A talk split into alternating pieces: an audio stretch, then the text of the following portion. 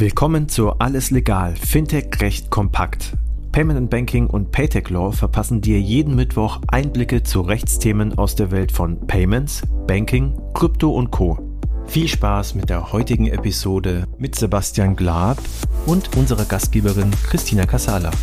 Herzlich willkommen in eine neue Ausgabe Alles Legal, Fintech Recht Kompakt. Heute mit einem neuen Podcast-Partner aus dem Ennerton Anwaltsbüro, nämlich mit Sebastian Glab. Er ist zuständig für den Auf- und Ausbau des Compliance-Bereiches bei Ennerton und er verfügt über umfangreiches Fachwissen, insbesondere in den Themenfeldern Geldwäscheprävention, Wertpapier-Compliance, Maris-Compliance und Sanktionen. Zuvor war er zwölf Jahre als Compliance Officer und Geldwäschebeauftragter bei einem international tätigen Kreditinstitut. Sebastian, ich freue mich sehr, dass wir dich für alles legal gewinnen konnten. Herzlich willkommen.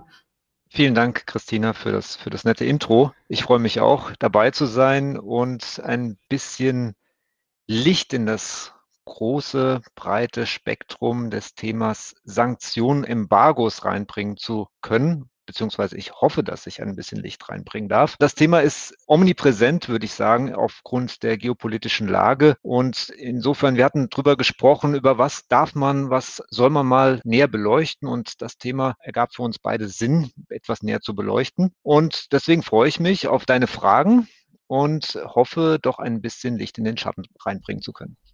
Wunderbar. Du hast es ja schon gesagt. Wir sprechen über das Thema Sanktionen und Embargos. Jetzt werden das wahrscheinlich sehr viele Menschen gleichsetzen, aber das ist es überhaupt gar nicht. Was ist denn der große Unterschied zwischen Sanktionen und Embargos? Der große Unterschied, ich will die Frage so beantworten. Das Thema Sanktionen slash Embargos wird für viele Zwecke verwendet, teilweise auch zweckentfremdet und man müsste sich mal etwas genauer anschauen, welche Sanktionen beziehungsweise welche Vorschriften existieren denn überhaupt? Da gibt es zum einen länderbezogene Sanktionen, Embargos, dann gibt es Finanzsanktionen, dann gibt es personenbezogene Sanktionen, Embargos. Alles wird gerne miteinander vermischt.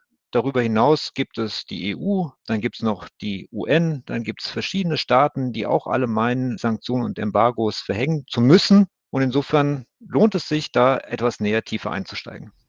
Genau, dann lass uns doch mal ins Detail gehen. Was umfasst denn definitorisch eine Sanktion? Was ein Embargo? Also genau wird man das auch nicht rausfinden, was jetzt der Unterschied ist. Lass mich mal die Frage so beantworten. Das Thema Sanktionen Schrägstrich Embargos verfolgt einen bestimmten Zweck, indem man wie Eltern und Kinder versucht, bestimmte Länder, bestimmte Personen wieder auf die richtige Spur zu bringen. Und nachdem man das mit Ermahnungen und vielleicht mit der sogenannten Salamitechnik versucht hat und all die Maßnahmen nichts gebracht haben, versucht man nun mit Sanktionen und Embargos die bestimmte Einschränkung der Freiheit der bestimmten Länder oder der Person bedeuten, wieder on track zu bringen.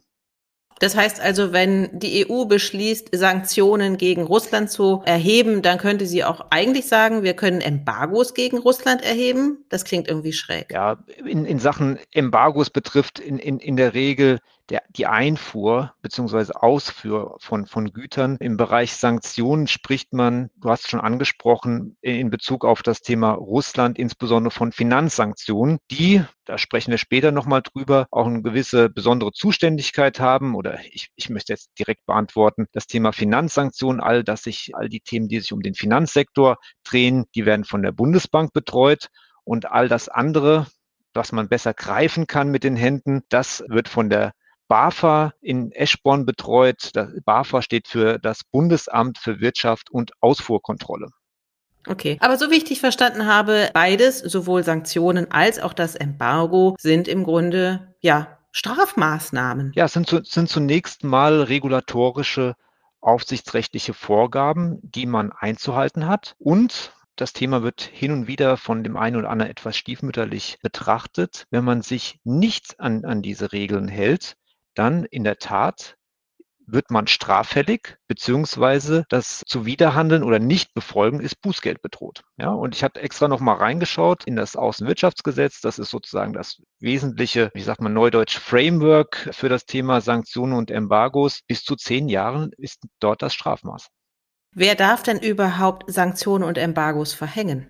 Also zu, zunächst vielleicht das ist wichtig, dass man das einmal versteht. Der Prozess startet in der Regel bei den Vereinten Nationen. Die Vereinten Nationen, der Sicherheitsrat verabschiedet entsprechende Sanktionen und in der Regel ein, zwei Tage darauf übernimmt die EU diese entsprechenden Entscheidungen und sind in dem Zusammenhang dann auch geltendes Recht in den jeweiligen Mitgliedstaaten beziehungsweise in Deutschland. Das heißt, im, im Prozess haben wir zunächst mal den Sicherheitsrat der UN, darauf aufbauend die Übernahme dieser Entscheidung durch die EU und in Einzelfällen kann es dem jeweiligen Mitgliedstaat, beispielsweise Deutschland, noch überlassen sein oder kann eigene lokale nationale Sanktionen, Embargos verhängen. Das ist in Deutschland eher selten der Fall.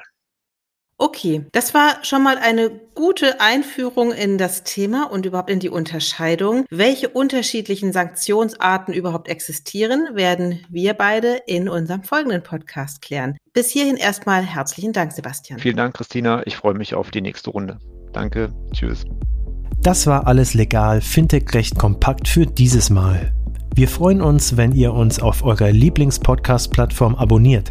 Übrigens, wenn ihr noch tiefer in die Welt des Fintech-Rechts eintauchen wollt, dann abonniert unbedingt auch Paytech Talk, der Podcast von Payment Technology Law. Dort steigen unsere Experten noch deutlich tiefer in komplexe Materien ein. Viel Spaß dabei und bis zum nächsten Mal bei Alles Legal, Fintech Recht kompakt.